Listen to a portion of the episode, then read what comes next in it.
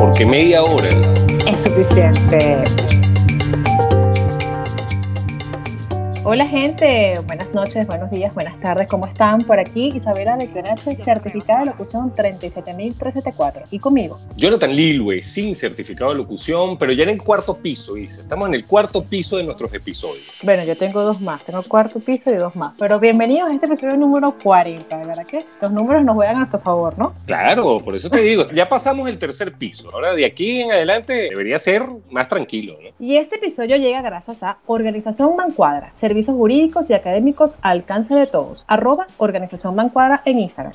VIP, salud y belleza. En un ambiente súper relajante, sales rejuvenecida. Solo regálate un momento especial. En Instagram, arroba VIP, piso, salud y belleza. La Mulata de Oro en todas sus redes sociales, una pastelera a tu disposición. Los mejores precios para tus momentos más dulces en Instagram, arroba La Mulata de Oro. Infobululú, noticias verificadas en tu celular, porque Infobululú curamos la información para ti. Búscanos en arroba Infobululú en Instagram. Bueno, bienvenidos, gracias por seguirnos en nuestras redes sociales, media hora suficiente, ya que estamos para darles un episodio más. Gracias, gracias por escucharnos. Y a continuación los dejamos con nuestras recomendaciones, espero que las disfruten. Recuerden que hablamos de cine, música y series de televisión, porque media hora para nosotros es suficiente. Mira, si yo te preguntara de un tenor, ¿a quién te imaginas o cómo ves a una persona que cante música, que es un tenor en, el mundo de la música? Bueno, ¿de quién vamos a hablar? ¿De Plácido Domingo, de Carrera o del gran Pavarotti o Alfredo Sadel? No sé si te acuerdas de Alfredo Sadel. Bueno, estás dando unos grandes nombres, pero en esta oportunidad te quiero mencionar un tenor grandioso que no solamente estoy contenta, sino además su nacionalidad que es tan pura vida te voy a hablar de Joaquín Iglesias Lucón. Fíjate que él es un joven tenor costarricense. Yo estoy feliz porque además que es demasiado influyente, su jovial forma de ser y su simpatía y sobre todo la humildad con la que se maneja. Es el joven más influyente en la música lírica de toda Costa Rica y yo diría que un poquito más allá, ¿no? La historia de él es fascinante. Él jugaba fútbol como todo muchacho. ¿Quién iba a creer que el fútbol no iba a ser su pasión y no iba a llegar a ser un gran futbolista, dejó de ser un hobby o bueno, un momento de divertirme, déjame ir a la Universidad de Costa Rica, a graduarme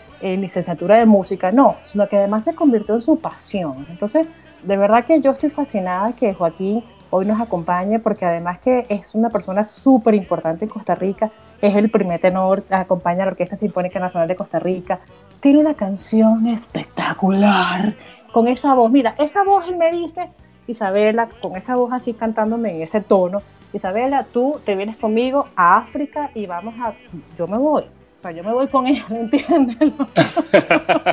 Porque, ¿sabes esa voz que no solamente es una melodía lírica, sino que además que enamora? Es hermoso su forma de, de manejarse y su forma de desarrollarse en este mundo de lo que es la classic crossover, ¿no? Porque además que está innovando en este mundo, Joaquín tiene una canción que me gusta que es ¿Qué vas a hacer esta noche? Ha tenido coproducciones en Italia, ha participado en música jazz, ha participado en innumerables conciertos y algo cumbre que a él todo el mundo lo comenzó a conocer cuando en Navidad comenzó a cantar o cantó la canción El Ave María en una grabación que quedó para la historia. Entonces ahora Canal Pica coloca esa canción todas las mañanas, El Ave María. ok Qué sabroso despertarse como la de María, cantado por un tenor y Joaquín. Que estoy feliz, Joaquín. Gracias por acompañarnos hoy en media hora y gracias por acompañarnos con tu música y de todo el éxito del mundo que ya lo tiene, pero seguro que más lejos y quizás llegan los números como, como Pavarotti, como los grandes tenores que además tienen ya un grupo formado por varias personas que son tenores y mira, de verdad que sí. Bueno, ojalá lo escuchemos algún día con Plácido Domingo o Carrera ya con Pavarotti, lamentablemente, si era su sueño, será con el disco al lado, porque ya, ya no va a ser posible. Pero me encanta que estés cambiando de ritmo, Isa. Me encanta que, estés explorándote. Solo por bueno, Joaquín, Joaquín. Joaquín se lo merece por ser el embajador de la marca en Costa Rica, por además tener un trato especial, por haber sido el que hizo un, ejemplar honor a Armando Mazanero y además que ahorita es jurado de nace una estrella. De verdad que es un personaje importantísimo en Costa Rica. Estoy feliz con Joaquín. Bueno, ya que Isa se fue por el lado clásico, yo me voy a ir a otros clásicos. Para los que les gusta algo de sangre, sudor y lágrimas, Marvin Gaye o CeeLo Green, o el funk de Cool the Gang, hoy les voy a hablar de Joel Cool Pepper. No sé si lo has escuchado, Isa. Es un británico nacido en el mes de mayo del año orwelliano de 1984 en Inglaterra. nada más y nada menos. George Orwell de Inglaterra y él nace en 1984. Tenía varios años que sacaba uno que otro sencillo. Sus inicios datan de más o menos el 2009 y aunque ha tenido un par de EPs y varios sencillos, no puedo dejar de recomendarte, Isa, lo nuevo que acaba de sacar que se llama Black Boy o chico negro. Tú sabes que los británicos no andan con esa nota de afrodescendiente, nada de eso. Para ellos somos gente negra. Y ese nuevo sencillo es interesante porque además de que formará parte de su nuevo álbum de estudio, con algunos de los singles que han sacado en los últimos años, con el año convulsionado que hemos vivido, con el tema de racismo que aún azota a la comunidad negra, no solo en Estados Unidos, sino en otros países, él decidió entregar un poco de optimismo con un tema que celebra el hecho de ser negro y cuenta en una entrevista que se le hizo en una radio británica que no solo, o sea, no, es que se le ocurrió este tema, es que se inspiró a un muchacho con el que él solía trabajar, que caminaba con orgullo, con sus zapatos rotos. Él recuerda un momento en un parque donde él iba con sus zapatos sin media, pero, pero él decía, tenía una prestancia y los niños le decían cosas y él no le paraba, él estaba enfocado en su hermanita y él estaba haciendo sus cosas y ese orgullo que se tiene en alguna edad no, no debemos perderla cuando llegamos a otra edad y nos enfrentamos a lo mismo, ¿no? Que es el racismo, que es que te vean diferente. Excelente tema, todavía no hay video del tema. Si quieren escuchar algo de Joel Culpepper previo, hay un tema espectacular que se llama Woman, se los recomiendo y adicionamos a Joel Culpepper al playlist y adicionamos a Joaquín Iglesias, un tenor que algún día tal vez se pare junto a los grandes. Le deseamos lo mejor del mundo. Este, me encanta la música clásica. Yo creo que Isa, poco a poco te voy contagiando de cosas buenas.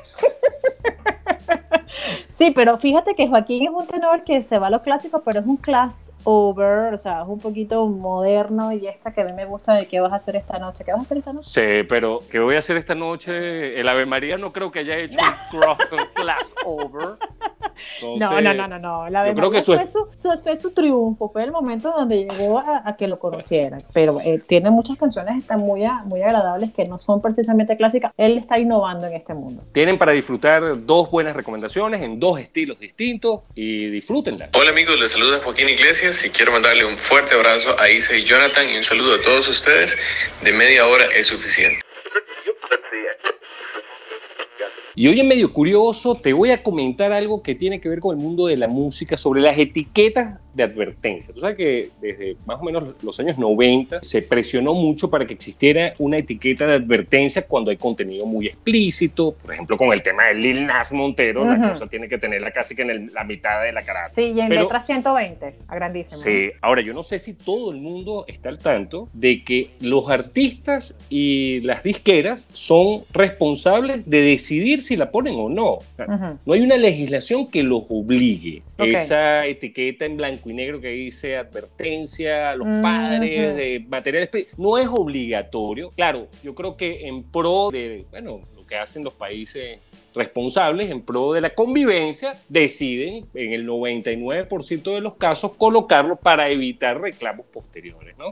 Es voluntario y si decido colocarlo tengo que seguir las directrices que están dadas, que es la etiquetica cuadrada o redonda con negro y blanco que advierte que, bueno, aquí se dicen muchas groserías y tal vez se hable de cosas poco populares. Oye, pero qué difícil ahorita colocarles un disco cuando todos los discos son digitales. Bueno, todavía se vende mucho disco, Isa, aunque tú no lo creas. Sí, es verdad. Sobre todo con el boom del LP en vinil. Sí, un boom. sí, sí, el vinil volvió, es verdad, es verdad. Y en esta oportunidad de Curioso yo te traigo algo. Arnold Schwarzenegger trabajó con todas sus armas al momento de grabar Terminator durante un mes para prepararse para papel. Y fíjate cómo lo hizo. Las dos primeras semanas de filmación practicó el desmontaje y montaje de las armas con los ojos vendados. Gran trabajo, ¿no? Oye. Hasta que los movimientos fueron de manera automática como una máquina. O sea, es decir, que él practicó todo este tiempo con los ojos cerrados para hacerlo, a los, con los ojos abiertos para que tenga la certeza de que es un robot. Es que él de verdad transmite en esa película que tú crees en algún momento que es un robot. Y cuando gobernaba California también parecía un robot, pero... y esto nada más se descubrió el mismo que era ambidiestro, o sea. Eso es lo que hacen los buenos actores, buenos oye, actores. Sí, oye, sí, no, de verdad Y que seguro sí. que cuando filmó Conan pasó un mes y medio practicando con la espada bastarda, a ver cómo le salía. Bueno, pero puede haber practicado mil años, pero nada como terminé. Has dejado a Conan un poco de lado y me ha dolido, Isa, No me ha importa, dolido. no importa, me quedo con Terminator 1, 2, 3, 4, 5, todas las veces que sea posible. Tenía muchísimo tiempo que no veía una película tan buena, donde me tuviera tan alerta, donde tenía tantas emociones encontradas entre rabia, entre tristeza, entre increíble maternidad, una cosa espeluznante. La película se llama Room, habitación. Hay que entender o hay que saber distinguir que no es la habitación, porque hay una película también que se llama La habitación que no es. Nominada al. Oscar. No, no, no, tiene 16 premiaciones. Te puedo decir que yo esa noche no dormí, porque yo en mi interno, materno, femenino, protectora, yo decía, esta mamá hizo tanto por protegerlo a él, pero a la vez ella estaba perdiendo. Qué película tan fascinante, cómo juegan y aprenden con el suspenso, con el terror. Las actuaciones son un trabajo magistral. O sea, la actriz transmite lo que realmente necesitaba hacer entender lo que estaba pasando. Esta película trata de que eh, un niño crece en una habitación, yo diría, no sé, de 5 por 5 y eso es lo que él todo ha visto en su vida. Él tiene 5 años y no ha visto otra cosa sino su mamá y las cuatro paredes de la habitación. Se entiende evidentemente que esta niña fue, o su mamá fue secuestrada y creció y salió embarazada durante el secuestro. Y entonces, claro, comienza el, el desenlace donde el niño comienza a crecer y comienza a preguntar. Entonces ella sacrificándolo o sacrificándose a ambos para lograr salir, mira, no, no, de verdad que yo estoy impresionada en la actuación de ese niño, o sea, bueno, ganó premios, ganó los, ganan los mejores premios, yo creo que los mismos actores dijeron, pero es que es, o sea, es algo impecable, es una cosa asombrosa esta película, la recomiendo. Yo no dormí esa noche porque me dejó una secuela de, de- de perturbadora, de, de una experiencia única donde lo que hace una madre, donde pierde, pero ganando, perdiendo, pero perdiendo, ganando, está es impresionante lo que me hizo ver y sentir esta película. Es increíble lo buena que está. Y lo bueno es que está, es, es vieja, pues, pero Netflix la recientemente la adquirió y no la pueden dejar de ver. No pueden. Bueno, a pesar de lo que diga la gente de Marvel, Brie Larson ganó sus poderes de Captain Marvel en ese cuarto. Sí, la verdad que Definitivamente. sí. Los primeros 60 minutos, yo, no, no, de verdad que no tienes ni idea lo espeluznante que fue para mí esta película. Yo tengo muy pocas películas que han ganado, los premios que han ganado, que yo coincida 100% con eso. Pero yo hoy te traigo otra tónica para los amantes Ok. de la casa de papel y los grandes asaltos y las cosas locas de ese tipo. Mario Casas. Hay- hay- no, no, no. Pero hay españoles involucrados aquí. Porque la película se llama Way. Down o The Vault. Ok. Way Down es una película que trata de unos rescatistas de tesoros. Tú sabes que eso está muy de moda en los últimos 15 años, que hay empresas que se dedican a cazar tesoros perdidos en el océano, de los piratas, de los corsarios. Bueno, este equipo rescata el tesoro del pirata Blake y resulta que como están en costas españolas, el gobierno toma posesión de ese tesoro, pero esta gente no se queda ahí. Esta gente decide robar el Banco de España. Yo creo que se ha vuelto un tema bastante Sí, común sí. querer robar del Banco de España. El día que lo roben, Sí. yo no sé qué van a hacer los españoles. Sí, sí, sí. Es como una película ya que ya vimos los resultados de la película. Sí.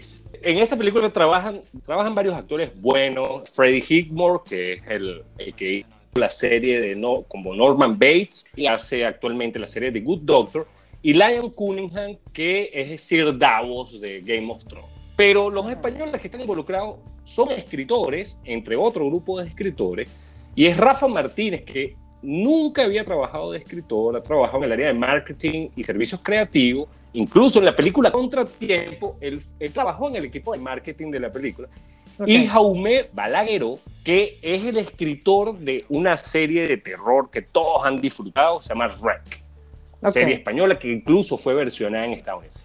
La película es bien simpática porque el personaje de Liam Cunningham busca al a- al Good Doctor porque Ujú. es un ingeniero que es brillante, que lo están buscando las empresas petroleras para que trabajen con él y resulta que él lo seduce con este robo. Y entonces él, se- siendo una figura prometedora en el área profesional, se ve involucrado en este plan maestro para robar el Banco de España. Entonces, no les cuento más porque es como la casa de papel, pero no, porque no, no hay un, no, no, es ese intento de secuestro. No, ellos lo que quieren es ir, buscar el, parte del tesoro y ustedes después se enterarán porque esa parte del tesoro es importante.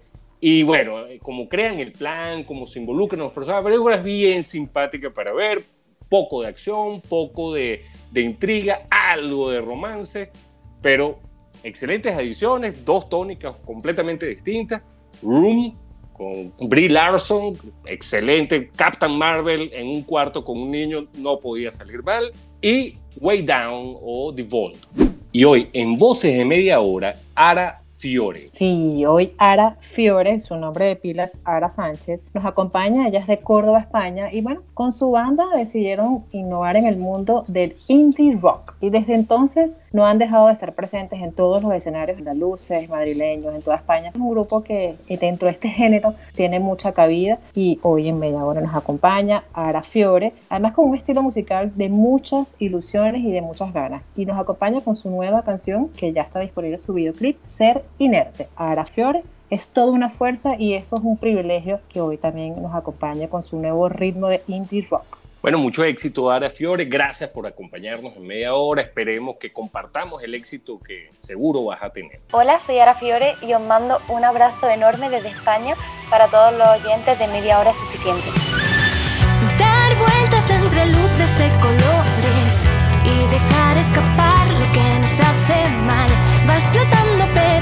los latidos de este suelo que es tan vivo, tan volátil, tan afable, que ves el aire y nos hace volar. Divino Dios de los milagros, dame baile, que no se acabe. Imploro al mismo cielo, horas a cámara lenta, y bailar, saltar y hacer temblar la tierra,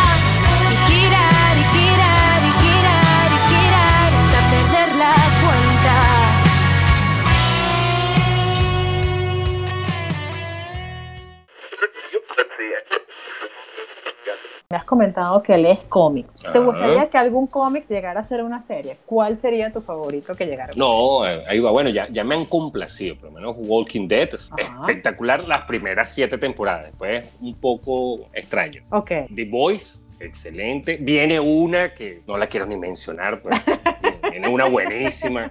Ok. ¿Cuál me traes hoy? Este es un cómic que a lo mejor habrás sabido de él o no, pero es Utopía. Ah, claro, ¿No? y vi la serie Ay. también. Pero estoy viendo la serie que es- está en Amazon Prime. Esta es un remake de una serie bastante vieja que está basada igualmente en los cómics. Va bien, me gustó bastante. Primera temporada, ocho capítulos. Tenía un poco de medio, ay Dios mío, un cómic. Bueno, vamos a ver qué tal. Pero me sorprendió, me sorprendió porque tiene temas eh, humanos muy reales. Está muy actualizada la serie, tiene muy buenos efectos. Como toda película basada en cómics, hay que estar preparado que vienen cosas que tú, ay, pero ajá. de verdad que está bien agradable. Me gustó un episodio que otro sigue siendo cada vez mejor que el anterior y te terminas como que está muy buena producción, tiene muy buenas actuaciones y está entrelazado. O sea, es decir, que tú vas armando un poquito con cada escena y evidentemente siempre guarda relación con el cómic, entonces viene a colación alguna que otro tema que tú, ah, pero es que fue, me gustó, está bastante bien y creo que la segunda temporada me animaría a verlo, está disponible en Amazon Prime, muy buena utopía. No, y la temática que es bien actual, ¿no? Te van desarrollando, a pesar de que es una serie de creo que de hace uno o dos años, Ujú. y el cómic es de hace más de 10 años, estoy casi Además. seguro. Sí, sí, sí, sí. Eh, sí, te van tocando algo que muchos de los que les encantan las teorías de conspiración van a decir, bueno, ya va, ¿qué pasó, señor? Pero ¿por qué? Pero no, por favor, no escuchen, no digas eso. O sea, estás adelantándote la información. No, no. Que- eh, que déjalo te- así, déjalo así. Ahora, ¿cuál teoría de la conspiración es la que me estoy Bueno, refiriendo? no ¿no? importa. ¿Será la no, tierra no plana? ¿Será la, será la tierra córtalo, hueca? Córtalo, córtalo, córtalo, llamando a Jonathan, córtalo, córtalo. ¿O será que Blancanieves definitivamente es prima de Aurora? ah? ¿Cuál será la teoría de conspiración que toca en Utopía? No, Está buena muy, recomendación. Muy, muy, muy, muy interesante y que cada quien saque sus conclusiones porque el cómic Utopía es utópico, ¿viste? De verdad.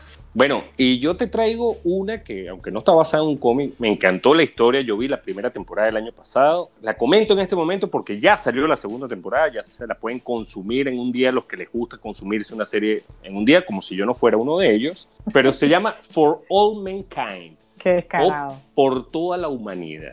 Excelente serie de Apple TV que eh, es ficcional completamente, pero está basado en un universo paralelo del que vivimos en los años 60. Básicamente la serie se centra en que los norteamericanos no vencieron a los soviéticos en la conquista del espacio, lo que fue la guerra por obtener ese avance tecnológico que era llegar a la luna Sino que fueron los soviéticos que llegaron primero a la Luna, eh, primero enviaron a una mujer a la Luna, o sea, ellos fueron los que lograron esas hazañas primero y eso cambió la geopolítica mundial. Aunque no es una serie política, obviamente hay un hito histórico que es que los soviéticos se rinden ante la supremacía tecnológica de los norteamericanos cuando el Apolo llega a la Luna y ya iba a decir Lance Armstrong, imagínate. Neil Armstrong, Lance Armstrong llegó en bicicleta a la Luna, no. Neil Armstrong pisa la Luna. lo- Oye, el día, que lleguemos, el día que lleguemos en bicicleta a la luna y Ti se quedó de lado, ¿eh? no, me- menos mal que no mencioné a Louis Armstrong. O sea, eh, eh, aquí iba a mencionar a todos los Armstrong menos a Neil. No, no, no, no, pero una película donde tú llegas en bicicleta a la luna, ¿qué pasó? ¿Y ti? ¿Dónde quedó el tío? O sea, está, Ni- está de ni- moda ahora. Ni Julio Verne se le ocurrió eso. Pero la serie es bien, bien interesante porque nos muestra cómo hubiese cambiado un poco la historia si hubiesen sido los soviéticos quienes hubiesen logrado eso. Mm, Porque entonces, ok. básicamente, ¿cuál fue el mensaje en el mundo cuando los norteamericanos logran la hazaña? Bueno, que, que ya el capitalismo funciona, los logros se logran en el capitalismo y el socialismo no debería existir. Aquí Ok. no, aquí los soviéticos se hacen más fuertes porque lograron lo que los capitalistas no pueden lograr. Pero ese no es el objetivo. Y lo interesante de la serie es que nos lleva a revivir algo que muchos no vivimos, que fue esa época de los años 60, finales de los 60, principios de los 70, de esos avances tecnológicos que permitieron mucho de lo que tenemos hoy día, pero vistos desde otra óptica, en una Ok. historia paralela, en Ujú. un universo que no es el nuestro. Excelentes adiciones, les recomiendo, como ya lo hizo Isa, Utopía, excelente. Ujú. Para los Y bueno. fanáticos de los cómics. Y John Cusack creo que no había tenido una buena actuación en los últimos cuatro años. Aquí se vota, el tipo lo hace genial. Y For All Mankind, que lo pueden conseguir en Apple TV. Y este programa llegó a ustedes gracias a Organización Mancuadra, VIP, Salud y Belleza, La Mulata de Oro e Info Ululu. Y bueno, qué mejor manera de despedirnos a- después de, en este caso, haber escuchado un ratico a Grafiore. Pero en esta oportunidad, ¿qué vas a hacer esta noche? Dime qué vas a hacer. Oye, esta noche editar el programa, tarde, este, trabajar, pensar en, en las deudas. No, Isa, no, ¿no? no, Oye. ¿cómo me haces esa pregunta? Bueno, no sé, ¿qué vas a hacer esta noche con Joaquín Iglesias? Súbele volumen y deleítense con esta lírica hermosa de Joaquín. Gracias por seguir en nuestras redes sociales y no se olviden de conseguir todas nuestras canciones en nuestra playlist en Spotify. Y bueno, nos despedimos, no nos queda más que agradecerles su atención. Espero que les guste este inicio de temporada. Les dejamos, creo que excelentes recomendaciones. Si las vieron, coméntenlas. Si no las vieron, véanlas y después las comenten, porque media hora. Es suficiente, pero dime qué vas a hacer esta noche. No, ya te dije, no me pongas Pero- a sufrir en, en el aire, ¿vale? No me contestes así, no me grites, no me maltrates. This concludes our broadcast day. Good night, and God bless America.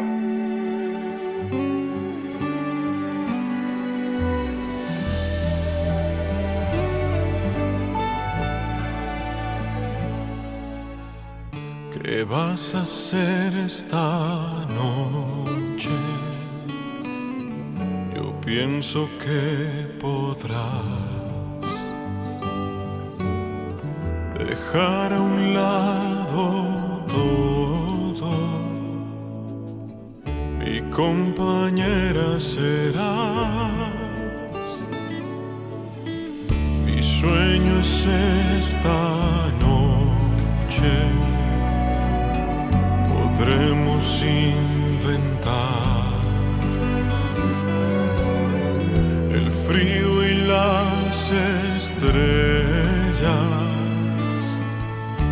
provocan siempre algo más. Esta noche es fantasía, es la luna amiga mía, pero me falta sentir tu compañía. Tras salir de la ciudad, hallaremos soledad.